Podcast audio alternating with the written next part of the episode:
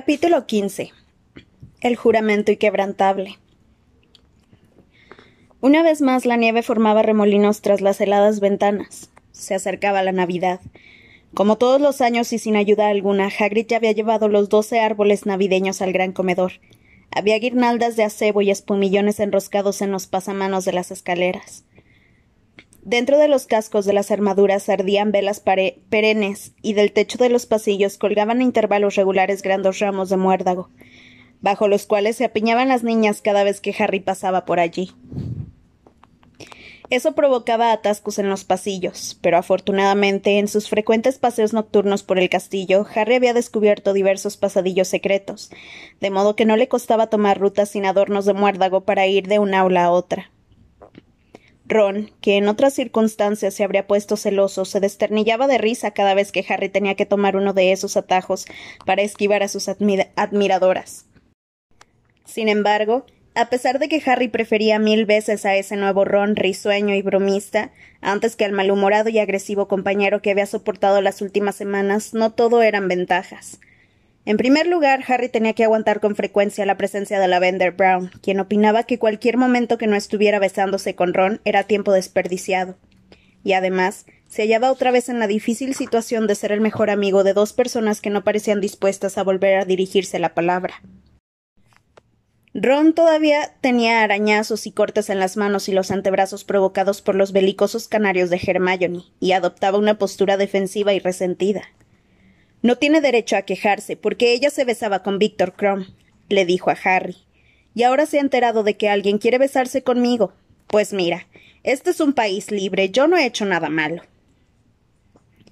Harry fingió estar enfrascado en el libro cuya lectura tenían que terminar antes de la clase de encantamientos de la mañana siguiente, la búsqueda de la, de la quinta esencia. Como estaba decidido a seguir siendo amigo de los dos, no tenía más remedio que morderse la lengua cada tanto. Yo nunca le prometí nada a Hermione, farfulló Ron. Hombre, sí iba a ir con ella a la fiesta de Navidad de Slughorn, pero nunca me dijo. Solo como amigos. Yo no firmé nada. Harry, consciente de que su amigo lo estaba mirando, volvió una página de la búsqueda de la quinta esencia. La voz de Ron fue reduciéndose a un murmullo apenas audible a causa del chisporrote del fuego, aunque a Harry le pareció distinguir otra vez las palabras crumb y que no se queje. Hermione tenía la agenda tan llena que Harry solo podía hablar con ella con calma con ella por la noche, aunque en cualquier caso, Ron estaba enroscado alrededor de la vender y se fijaba en lo que hacía su amigo. Hermione se negaba a sentarse en la sala común si Ron estaba allí, de modo que Harry se reunía con ella en la biblioteca, y eso significaba que tenían que hablar en voz baja. Tiene total libertad para besarse con quien quiera, afirmó Hermione mientras la bibliotecaria, la señora Pin, se paseaba entre las estanterías. Me importa un bledo, ¿de verdad? Dicho esto, levantó la pluma y puso el punto sobre una I, pero con tanta rabia que perforó la hoja del pergamino. Harry no dijo nada. Últimamente hablaba tan poco que temía perder la voz para siempre. Se inclinó un poco más sobre elaboración de pociones avanzadas y siguió tomando notas acerca de los elixires eternos, deteniéndose de vez en cuando para descifrar los útiles comentarios del príncipe al texto de Libachius Borach. Ah, por cierto, ten cuidado, añadió Hermione al cabo de un rato. Te lo digo por última vez, replicó Harry con un susurro ligeramente ronco después de tres cuartos de hora de silencio. No pienso devolver este libro. He aprendido más con el príncipe mestizo que con, que con lo que me han enseñado Snape o Slughorn. No me refiero a tu estúpido príncipe. Lo cortó Hermione y lanzó una mirada de desdén al libro, como si éste hubiera sido grosero con ella. Antes de venir aquí pasé por el cuarto de baño de las chicas, y allí me encontré con casi una docena de alumnas, entre ellas Romilda Bain, Romilda Bain, intentando decidir cómo hacerte beber un filtro de amor. Todas pretenden que las lleves a la fiesta de Slughorn, y sospecho que han comprado filtros de amor en la tienda de Freddy George que me temo que funcionan. ¿Y por qué no se los confiscaste? No le parecía lógico que Hermione abandonara su obsesión por las normas en esos momentos tan críticos. Porque no tenían las pociones en el lavabo, contestó ella con desdén. Solo comenzaban posibles tácticas, como dudo que ni siquiera ese príncipe mestizo. Le lanzó otra arisca mirada al libro. Fuese capaz de encontrar un antídoto eficaz contra una docena de filtros de amor diferentes ingeridos a la vez. Yo en tu lugar invitaría a una de ellas a que te acompañe a la fiesta. Así las demás dejarían de albergar esperanzas y se resignarían. La fiesta es mañana por la noche y te advierto que están desesperadas. No se me antoja invitar a nadie, murmuró Harry, que seguía procurando no pensar en Ginny, pese a que ésta no paraba de aparecer en sus sueños, en actitudes que le hacían agradecer que Ron no supiera la jeremancia. Pues vigila lo que bebes, porque me ha parecido que Romilda Vane hablaba en serio, le advirtió Hermione. Estiró el largo rollo de pergamino en que estaba escribiendo su redacción de aritmancia y siguió rasgueando con la pluma. Harry se quedó contemplándola, pero tenía la mente muy lejos de allí. Espera un momento, dijo de pronto. Creía que Filch había prohibido los productos comprados en sortilegios Weasley. ¿Y desde cuándo alguien hace caso de las prohibiciones de Filch? replicó Hermione concentrada en su redacción. ¿No decían que también controlaban las lechuzas? ¿Cómo puede ser que esas chicas hayan entrado filtros de amor en el colegio? Fred y George los han enviado camuflados como perfumes o pociones para la tos, explicó Hermione. Forma parte de su servicio de envío por lechuza. Veo que estás muy enterada. Hermione le lanzó una mirada tan ceñuda como la que acababa de dedicarle al ejemplar de elaboración de pociones avanzadas. Lo explicaban en la etiqueta de las botellas que nos enseñaron a Ginny y a mí el verano pasado, dijo con altivez. Yo no voy por ahí poniéndole pociones en el vaso a la gente, ni fingiendo que lo hago, lo cual viene a ser. De acuerdo, de acuerdo, se apresuró a apaciguar, a apaciguarla Harry. Lo que importa es que están engañando a Filch, ¿no? Esas chicas introducen cosas en el colegio haciéndolas pasar por lo que no son. Por tanto, ¿por qué no habría podido Malfoy introducir el collar? Harry, no empieces otra vez, te lo ruego. Contéstame, ¿por qué? Mira, dijo Hermione tras suspirar. Los sensores de ocultamiento detectan embrujos, maldiciones y encantamientos de camuflaje, ¿no es así? Se utilizan para encontrar magia obscura y objetos tenebrosos. Así pues, una poderosa maldición como la de ese collar la habría descubierto en cuestión de segundos. Sin embargo, no registran una cosa que alguien haya metido en otra botella. Además, los filtros de amor no son tenebrosos ni peligrosos. Yo no estaría tan seguro, masculló Harry pensando en Romilda Vane. De modo que Filch tendría que haberse dado cuenta de que no era una poción para la tos, y ya sabemos que no es muy buen mago. Dudo mucho que pueda distinguir una poción de. Hermione no terminó la frase. Harry también lo había oído. Alguien había pasado cerca de ellos entre las oscuras estanterías. Esperaron y segundos después el rostro de buitre de la señora Pince apareció por una esquina. La lámpara que llevaba le iluminaba las hundidas mejillas, la pergaminada piel y la larga y ganchuda nariz, lo cual no la favorecía precisamente. Ya es hora de cerrar, anunció. Devuelvan todo lo que hayan utilizado al estante corresponde. ¿Pero qué le has hecho a ese libro, depravado? No es de la biblioteca, es mío, se defendió Harry, y tomó su volumen de elaboración de pociones avanzadas en el preciso instante en que la bibliotecaria lo aferraba con unas manos que parecían garras. Lo has estropeado, lo has profanado, lo has contaminado. Solo es un libro con anotaciones, replicó Harry, tirando del ejemplar hasta arrancárselo de las manos. A la señora Pins parecía que iba a darle un ataque. Hermione, que había recogido sus cosas a toda prisa, agarró a Harry por el brazo y se lo llevó a la fuerza. Si no tienes cuidado, te prohibirá la entrada a la biblioteca. ¿Por qué has tenido que traer ese estúpido libro? Yo no tengo la culpa de que esté loca de remate Hermione. O tal vez se haya puesto así porque te oyó hablar mal de Filch. Siempre he pensado que hay algo entre esos dos. no es cierto, ¿te imaginas? Contentos de poder volver a hablar con normalidad, los dos amigos regresaron a la sala común recorriendo los desiertos pasillos, iluminados con lámparas, mientras deliberaban si Filch y la señora Pins tenían o no una aventura amorosa. Baratija. Harry pronunció la nueva y divertida contraseña ante la señora gorda. Como tú, le respondió la señora gorda con una pícara sonrisa y se apartó para dejarlos pasar. Hola, Harry. Lo saludó Romilda Vane apenas el muchacho entró por el hueco de la sala común. ¿Te apetece una tacita de alelí? Hermione le lanzó una mirada de acaso no te lo advertí. No, gracias, contestó Harry. No me gusta mucho. Bueno, pues toma esto, replicó Romilda y le puso una caja en las manos. Son calderos de chocolate rellenos de whisky de fuego. Me los envió mi abuela, pero a mí no me gustan. Sí, muchas gracias, repuso Harry sin saber qué más decir. voy para allá. Echó a andar detrás de Hermione sin terminar la frase. Ya te lo decía yo, dijo ella. Cuanto antes invites a alguien, antes te dejarán en paz y podrás. Pero de pronto palideció. Acababa de ver a Ron y Lavender entrelazados en una butaca. Buenas noches, Harry. Se despidió pese a que apenas eran las siete de la tarde y se marchó al dormitorio de las chicas. Cuando Harry fue a acostarse se consoló pensando que solo quedaba un día más de clases y la fiesta de Slughorn. Después Ron y él se irían a la madriguera. Ya no había esperanzas de que Ron y Hermione hicieran las paces antes del inicio de las vacaciones, pero con un poco de suerte el periodo de descanso les permitiría tranquilizarse y reflexionar sobre su comportamiento. Con todo, Harry no se hacía muchas ilusiones, y éstas se esfumaron aún más al día siguiente. Tras soportar una clase de transformaciones con sus dos amigos, acababan de empezar con el dificilísimo tema de la transformación humana. Trabajaban delante de espejos y se suponía que tenían que cambiar el color de sus cejas. Hermione rió con crueldad ante el desastroso primer intento de Ron, con el que solo consiguió que le apareciera en la cara un espectacular bigote con forma de manillar. Él se tomó la revancha realizando una maliciosa pero acertada imitación de los brincos que ella daba en la silla cada vez que la profesora McGonagall formulaba una pregunta. Lavender y Parvati lo encontraron divertidísimo, pero Hermione acabó al borde de las lágrimas, y apenas sonó el timbre, salió corriendo del aula dejándose la mitad de las cosas en el pupitre. Harry, tras decidir que en esa ocasión ella estaba más necesitada que Ron, se lo recogió todo y la siguió. La encontró cuando salía de un lavabo de chicas, un piso más abajo. Luna Lovegood la acompañaba y le daba palmaditas en la espalda. Hola, Harry, dijo Luna.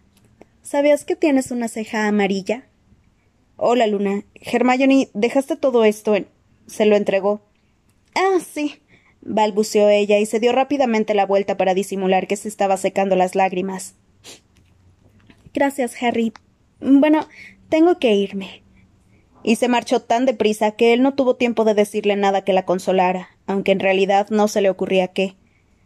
Está un poco disgustada, comentó Luna. Al principio creí que era Myrtle la llorona la que estaba allá dentro, pero ya ves. Ha dicho no sé qué sobre. no sé qué sobre ese Ron Weasley. Ajá, es que se han peleado. A veces Ron dice cosas muy graciosas, ¿verdad? comentó Luna mientras recorrían el pasillo. Pero otras veces es un poco cruel. Ya me fijé en eso el año pasado. Puede ser, admitió Harry. Luna exhibía una vez más su habilidad para decir las verdades aunque molestaran. Harry nunca había conocido a nadie como ella. ¿Qué tal te ha ido el trimestre? Mm, no ha estado mal. Sin el ED me he sentido un poco sola, pero Ginny ha sido muy simpática conmigo. El otro día en la clase de transformaciones hizo callar a dos chicos que me estaban llamando lunática. ¿Te gustaría venir a la fiesta de Slughorn esta noche? Harry lo dijo sin pensar, e incluso creyó que salía de unos labios ajenos. Luna, sorprendida, lo miró con sus ojos saltones. ¿A la fiesta de Slughorn? ¿Contigo?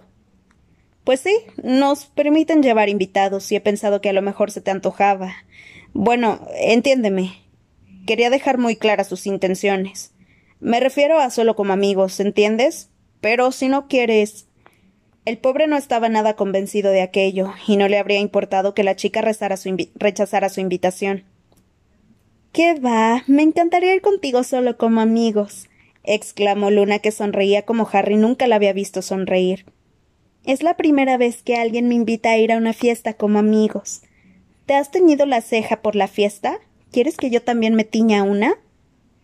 No, esto ha sido un error. Le pediré a Hermione que lo arregle. Bueno, nos vemos en el vestíbulo a las ocho en punto, ¿de acuerdo?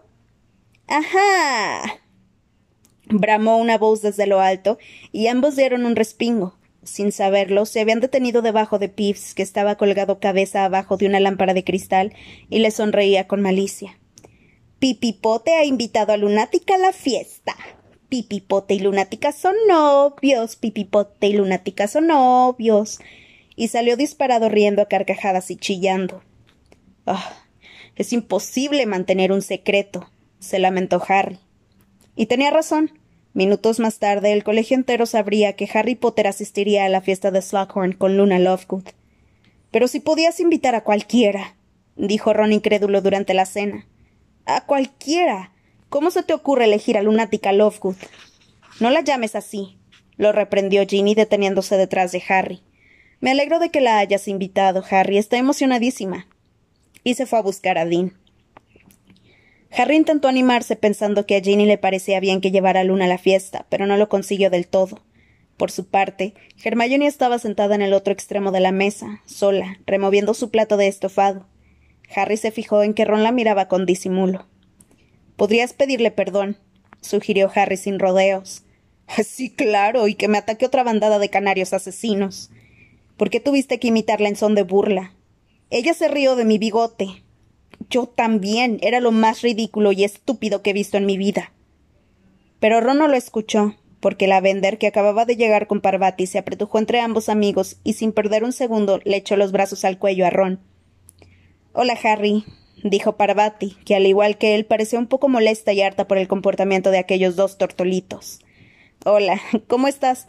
Veo que te has quedado en Hogwarts. Me dijeron que tus padres querían que volvieras a casa. De momento he conseguido persuadirlos. Se asustaron mucho cuando supieron lo que le había pasado a Katie, pero como desde entonces no ha habido más accidentes. Ah, hola, Hermione. Parvati le sonrió alegremente. Harry se dio cuenta de que la chica se sentía culpable por haberse reído de Hermione en la clase de transformaciones, pero ésta le devolvió una sonrisa aún más radiante. A veces no había manera de entender a las chicas. Hola, Parvati, le dijo, ignorando a Ron y a Lavender. ¿Vas a, ir, ¿Vas a ir a la fiesta de Slughorn esta noche? No me han invitado, respondió Parvati con tristeza. Pero me encantaría ir. Por lo visto va a estar muy bien.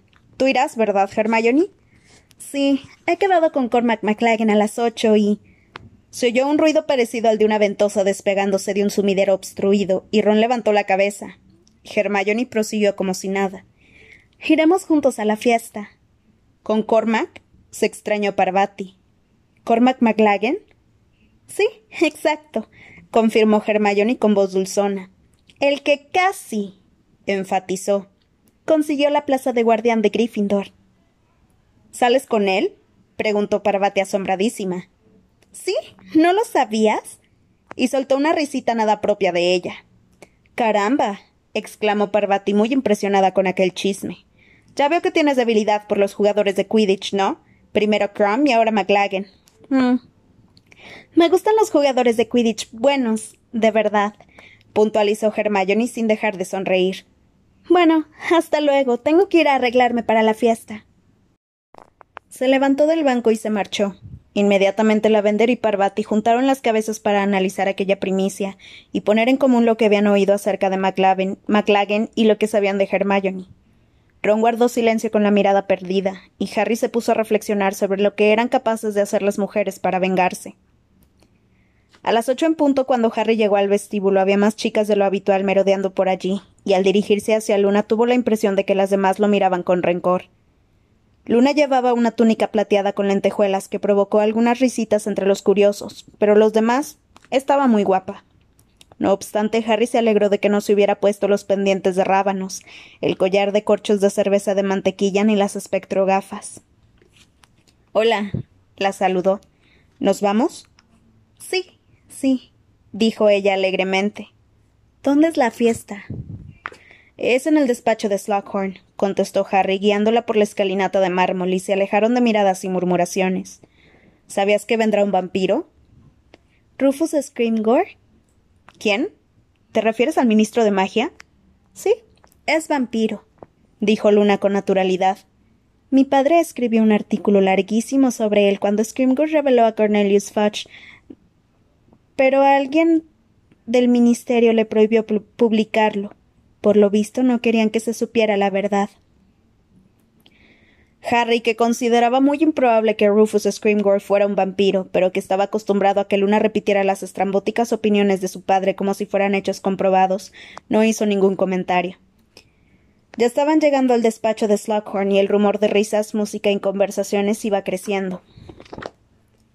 El despacho era mucho más amplio que, que los de los otros profesores, bien porque lo habían construido así, bien porque Slughorn lo había ampliado mediante algún truco mágico. Tanto el techo como las paredes estaban adornados con colgaduras verde esmeralda, carmesí y dorado, lo que daba la impresión de estar en una tienda. La habitación, abarrotada y con un ambiente muy cargado, estaba bañada por la luz rojiza que proyectaba una, una barroca lámpara dorada, colgada del centro del techo, en la que aleteaban hadas de verdad que, vistas desde abajo, parecían relucientes motas de luz. Desde un rincón apartado llegaban cánticos acompañados por instrumentos que recordaban las mandolinas, una nube de humo de pipa flotaba suspendida sobre las cabezas de unos magos ancianos que conversaban animadamente, y dando chillidos, varios elfos domésticos intentaban abrirse paso entre un bosque de rodillas, pero como quedaban ocultos por las pesadas bandejas de plata llenas de comida que transportaban, tenía el aspecto de mesitas móviles. Harry, amigo mío, exclamó Slughorn en cuanto el muchacho y Luna entraron. Pasa, pasa. Hay un montón de gente que quiero presentarte. Slughorn llevaba un sombrero de terciopelo adornado con borlas haciendo juego con su batín. Agarró con fuerza a Harry por el brazo como si quisiera desaparecerse con él y lo guió resueltamente hacia el centro de la fiesta. Harry tiró de la mano de Luna. Te presento a Eldred Warple, un antiguo alumno mío, autor de Hermanos de Sangre, Mi vida entre los vampiros, y a su amigo Sanguini, por supuesto. Warple, un individuo menudo y con gafas, le estrechó la mano con entusiasmo. El vampiro sanguini, alto, demacrado y con marcadas ojeras, se limitó a hacer un movimiento con la cabeza. Parecía aburrido. Cerca de él había un grupo de chicas que lo miraban con curiosidad y emoción. Harry Potter, encantado de conocerte, exclamó Warple mirándolo con ojos de miope. Precisamente hace poco le preguntaba al profesor Slughorn cuándo saldría la biografía de Harry Potter que todos estamos esperando. Ah, sí, dijo Harry. Ya veo que Horace no exageraba cuando elogiaba tu modestia, se admiró Warple. Pero de verdad, prosiguió ahora con tono más serio. Me encantaría escribirla yo mismo. La gente está deseando saber más cosas de ti, querido amigo. Se mueren de curiosidad. Si me concedieras unas entrevistas, en sesiones de cuatro o cinco horas por decir algo, podríamos terminar el libro en unos meses. Y requeriría muy poco esfuerzo por tu parte, te lo aseguro. Ya verás. Pregúntale a Sanguini si no. Sanguini, quédate aquí ordenó endureciendo el semblante, pues poco a poco el vampiro se había ido acercando con cara de avidez al grupito de niñas. Mira, cómete un pastelito. añadió, tomándolo de la bandeja de un elfo que pasaba por allí, y se lo puso en la mano antes de volver a dirigirse a Harry. Amigo mío, no te imaginas la cantidad de oro que podrías llegar a ganar. No me interesa, de verdad, respondió el muchacho. Y perdone, pero acabo de ver una amiga. Tiró del brazo de Luna y se metió entre el gentío, Acababa de atisbar una larga melena castaña que desaparecía entre dos integrantes del grupo Las Brujas de Macbeth. Hermione. Hermione. Harry, por fin te encuentro. Hola, Luna. ¿Qué te pasó? preguntó Harry porque se le veía muy despeinada, como si acabara de salir de un matorral de lazo del diablo. Verás, es que acabo de escaparme. Bueno, Acabo de dejar a Cormac. Se corrigió. Debajo del muérdago. Precisó, pues su amigo seguía mirándola sin comprender. Te está bien empleado por venir con él, repuso Harry con aspereza. No se me ocurrió nada que pudiera fastidiar más a Ron, admitió Hermione. Estuve planteándome venir con Zacharias Smith, pero al final decidí que. ¿Te planteaste venir con Smith? se sublevó Harry. Sí, y lamento no haberlo hecho, porque al lado de McLagan, Grubb es todo un caballero. Vamos por aquí, así lo veremos venir. Es muy alto. Tomaron tres copas de hidromiel y se dirigieron hacia el otro lado de la sala, sin advertir a tiempo que la profesora Trilonia estaba allí de pie, de pie sola. Buenas noches, profesora, la saludó Luna. Buenas noches, querida, repuso ella, enfocándola con cierta dificultad. Harry volvió a percibir olor a jerez para cocinar. Hace tiempo que no te veo en mis clases. No, este año tengo a Fearens, explicó Luna. Ah, claro, dijo la profesora con una risita que delataba su embriaguez. Ah, o borrico, como yo prefiero llamarlo. Lo lógico habría sido que, ya que he vuelto al colegio, el profesor Dumbledore se hubiera librado de ese caballo, ¿no te parece? Pues no. Ahora nos repartimos las clases. Es un insulto, francamente. Un insulto. ¿Sabías que... Por lo visto, Trilonia estaba tan borracha que no había reconocido a Harry, así que aprovechando las furibundas críticas a Fearens, él se acercó más a Hermione y le dijo Aclaremos una cosa. ¿Piensas decirle a Ron que amañaste las pruebas de selección del guardián? ¿De verdad me consideras capaz de caer tan bajo? Mira, Hermione, si eras capaz de invitar a salir a McLagan, repuso él mirándola con ironía. Eso es muy diferente, se defendió la chica. No tengo intención de decirle a Ron nada de lo que pudo haber pasado o no en esas pruebas. Me alegro, porque volvería a derrumbarse y perderíamos el próximo Quidditch. Ah, dichoso Quidditch, se encendió Hermione. Es que a los chicos no les importa nada más. Cormac no me ha hecho ni una sola pregunta sobre mí. ¿Qué va? Solo me ha soltado un discursito sobre las cien mejores paradas de Cormac McLagan. Ah. Ay, no. Viene hacia aquí. Se esfumó tan deprisa como si se hubiera desaparecido. Solo necesitó una milésima de segundo para colarse entre dos brujas que reían a carcajadas. ¿Has visto a Hermione? preguntó McLagan un minuto más tarde mientras se abría paso entre la gente. No, lo siento contestó Harry y se volvió para atender a la conversación de Luna, olvidando por un instante quién era su interlocutora. Harry Potter. exclamó la profesora Triloni, que no habría reparado en él, con voz grave y vibrante. Ah, hola, saludó Harry. Querido, prosiguió ella con un elocuente susurro. Qué rumores, qué historias. El elegido. Yo lo sé desde hace mucho tiempo, por supuesto, los presagios nunca fueron buenos, Harry. Pero, ¿por qué no has vuelto a adivinación? Para ti más que nadie esa asignatura es sumamente importante. Ah, Bill, todos creemos que nuestra asignatura es la más importante. Intervino una potente voz, y Slughorn apareció junto a la profesora Triloni que seguía hipando. Con las mejillas coloradas y el sombrero de terciopelo un poco torcido, sostenía un vaso de hidromiel con una mano y un pastelillo de frutos secos en la otra pero creo que jamás he conocido a nadie con semejante talento para las pociones afirmó contemplando a Harry con afecto, aunque con los ojos enrojecidos. Lo suyo es instintivo, ¿me explico? Igual que su madre. Te aseguro, Sibyl, que he tenido muy pocos alumnos con tanta habilidad. Mira, ni siquiera Severus. Y Harry, horrorizado, vio cómo el profesor tendía un brazo hacia atrás y llamaba a Snape, que unos instantes antes no estaba allí. Alegre esa cara y ven con nosotros, Severus, exclamó Slughorn e hipo con regocijo. Estaba hablando de las extraordinarias dotes de Harry para la elaboración de pociones. Hay que reconocerte parte del mérito, desde luego, porque tú fuiste su maestro durante cinco años. Atrapado, con el brazo de Slughorn alrededor de los hombros, Snape miró a Harry entornando los ojos. Es curioso, pero siempre tuve la impresión de que no conseguiría enseñarle nada a Potter. Se trata de una capacidad innata, graznó Slughorn.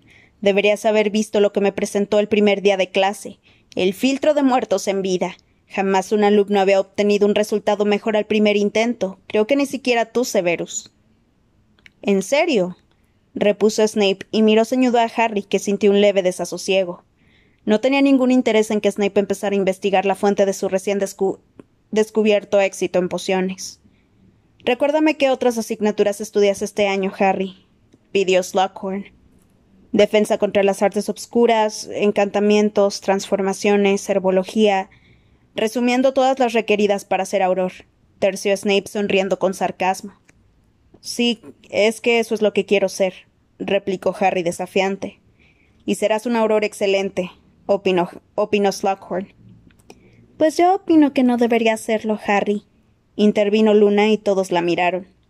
Los aurores participan en la conspiración Rotfang. Creía que lo sabía todo el mundo. Trabajan infiltrados en el Ministerio de Magia para derrocarlo combinando la magia obscura con cierta enfermedad de las encías. Harry no pudo evitar reírse y se atragantó con un sorbo de hidromiel. Valía la pena haber invitado a Luna a la fiesta, aunque solo fuera para oír ese comentario. Tosió salpicándolo todo, pero con una sonrisa en los labios. Entonces vio algo que lo satisfizo en, gran, en grado sumo. Argus Filch iba hacia ellos arrastrando a Draco Malfoy por una oreja. Profesor Slughorn, dijo Filch con su jadeante voz. Le temblaban los carrillos y en sus ojos saltones brillaba la obsesión por detectar travesuras. He descubierto a este chico merodeando por un pasillo de los pisos superiores. Dice que venía a su fiesta, pero que se ha extraviado. ¿Es verdad que está invitado? Malfoy se soltó de un tirón. Está bien, no me han invitado, reconoció a regañadientes. Quería colarme satisfecho. No, no estoy nada satisfecho, repuso Filch, aunque su afirmación no concordaba con su expresión triunfante. Te has metido en un buen lío, te lo garantizo. ¿Acaso no dijo el director que estaba prohibido pasearse por el castillo de noche a menos que uno tuviera un permiso especial? ¿Eh? ¿Eh? No pasa nada, Argus, lo apaciguó Slughorn agitando una mano. Es Navidad y querer entrar en una fiesta no es ningún crimen. Por esta vez no lo castigaremos. Puedes quedarte, Draco. La súbita decepción de Filch era predecible. Sin embargo, Harry, observando a Malfoy, se preguntó por qué éste parecía tan decepcionado como el conserje y por qué miraba a Snape a Malfoy con una mezcla de enojo y un poco de miedo. ¿Cómo podía ser? Pero antes de que Harry hallara las respuestas, Filch se había dado la vuelta y se marchaba murmurando por lo bajo. Malfoy sonreía y estaba dándole las gracias a Slughorn por su generosidad, y Snape había vuelto a adoptar una expresión inescrutable. No tienes que agradecerme nada, dijo Slughorn restándole importancia. Ahora que lo pienso, creo que sí conocí a tu abuelo. Él siempre hablaba muy bien de usted, señor, repuso Malfoy ágil como un zorro. Aseguraba que usted preparaba las pociones mejor que nadie. Harry observó a Malfoy. Lo que le intrigaba no era el que Malfoy le hiciera la barba a Slughorn. Ya estaba acostumbrado a observar cómo adulaba a Snape, sino su aspecto, porque verdaderamente parecía un poco enfermo. Me gustaría hablar un momento contigo, Draco, dijo Snape. ¿Ahora, Severus? Intervino Slughorn hipando otra vez. Estamos celebrando la Navidad. No seas demasiado duro con soy el jefe de su casa, y yo decidiré lo duro o lo blando que he de ser con él. Lo cortó Snape con aspereza. Sígueme, Draco. Se marcharon. Snape iba delante y Malfoy lo seguía con cara de pocos amigos. Harry vaciló un momento y luego dijo Vuelvo enseguida, Luna. Tengo que ir al baño. Muy bien, repuso ella alegremente. Mientras Harry se perdía entre la multitud, le pareció oír cómo Luna retomaba el tema de la conspiración Rothfang con la profesora Triloni, que se mostraba muy interesada. Una vez fuera de la fiesta le resultó fácil sacar la capa invisible del bolsillo y echársela por encima, pues el pasillo estaba vacío. Lo que le costó un poco más fue encontrar a Snape y Malfoy. Harry echó a andar. El ruido de sus pasos quedaba disimulado por la música y las fuertes voces provenientes del despacho de Slughorn. Quizá Snape había llevado a Malfoy a su despacho en las mazmorras, o quizá lo había acompañado a la sala común de Slytherin. Sin embargo, Harry fue pegando la oreja a cada puerta que encontraba hasta que con una sacudida de emoción en la última aula del pasillo oyó voces y se agachó para escuchar por la cerradura. No puedes cometer errores, Draco, porque si te expulsan, yo no tuve nada que ver, ¿de acuerdo? Espero que estés diciéndome la verdad, porque fue algo torpe y descabellado. Ya sospechan que estuviste implicado. ¿Quién sospecha de mí? preguntó Malfoy con enojo. Por última vez no fui yo, ¿de acuerdo? Bell debe de tener algún enemigo que nadie conoce. No me mire así. Ya sé lo que intenta hacer, no soy tonto, pero le advierto que no dará resultado. Puedo impedírselo. Hubo una pausa. Luego Snape dijo con calma. Vaya, ya veo que tía Bellatrix te ha estado enseñando clumancia. ¿Qué pensamientos pretendes ocultarle a tu amo, Draco? A él no intento esconderle nada. Lo que pasa es que no quiero que usted se entrometa. Harry apretó un poco más la oreja contra la cerradura. ¿Qué había pasado para que Malfoy le hablara de ese modo a Snape? A Snape, hacia, hacia quien siempre había mostrado respeto, incluso simpatía. Por eso este año me has evitado desde que llegaste a Hogwarts, ¿no? ¿Temías que me entrometiera? Supongo que te das cuenta, Draco, de que si algún otro alumno hubiera dejado de venir a mi despacho después de haberle ordenado ya varias veces que se presentara. Castígueme. Denúnciame a Don, a Dumbledore. Lo desafió Malfoy. Se produjo otra pausa, y a continuación Snape declaró Sabes muy bien que no haré ninguna de esas cosas. En ese caso, será mejor que deje de ordenarme que vaya a su despacho. Escúchame, dijo Snape en voz tan baja que Harry tuvo que apretar aún más la oreja para oírlo. Yo solo intento ayudarte. Le prometí a tu madre que te protegería. Pronuncié el juramento inquebrantable Draco. Pues mire, tendrá que romperlo porque no necesito su protección. Es mi misión. Él me la asignó. Y voy a cumplirla. Tengo un plan y saldrá bien, solo que me está llevando más tiempo del que creía. ¿En qué consiste tu plan? No es asunto suyo. Si me lo cuentas yo podría ayudarte. Muchas gracias, pero tengo toda la ayuda que necesito, no estoy solo. Anoche bien que estaba solo cuando deambulabas por los pasillos sin centinelas y sin refuerzos, lo cual fue una tremenda insensatez. Estás cometiendo errores elementales. Crab y Goyle me habrían acompañado si usted no los hubiera castigado. Baja la voz, le espetó Snape porque Malfoy cada vez chillaba más. Si tus amigos Crabbe y Goyle pretenden aprobar defensa contra las artes obscuras este curso, tendrán que esforzarse un poco más de lo que demuestran hasta ahora. ¿Qué importa eso? lo cortó Malfoy. Defensa contra las artes obscuras, pero si eso es una guasa, una farsa, como si alguno de nosotros necesitara protegerse de las artes obscuras. Es una farsa, sí, pero crucial para el éxito, Draco. ¿Dónde crees que habría pasado yo todos estos años si no hubiera sabido fingir? Escúchame, es una imprudencia que te pasees por ahí de noche, que te dejes atrapar. Y si depositas tu confianza en ayudantes tan estúpidos como Crabbe Goyle, ellos son los únicos. Bueno, los únicos aquí. Hay otra gente a mi lado, gente más competente. Entonces, ¿por qué no te confías a mí y me dejas? Sé lo que usted se propone. Quiere arrebatarme la gloria. Se callaron un momento y luego Snape dijo con frialdad Hablas como un niño majadero. Comprendo que la captura y el encarcelamiento de tu padre te hayan afectado, pero. Harry apenas tuvo un segundo para reaccionar. Oyó los pasos de Malfoy acercándose a la puerta y logró apartarse en el preciso momento en que éste se abría de par en par. Malfoy se alejó a zancadas por el pasillo, pasó por delante del despacho de Slughorn, cuya puerta estaba abierta, y se perdió de vista tras la esquina. Harry permaneció agachado y sin apenas atreverse a respirar cuando Snape abandonó el aula con una expresión insondable y se encaminó a la fiesta. Se quedó agazapado oculto bajo la capa, reflexionando sobre todo lo que acababa de escuchar.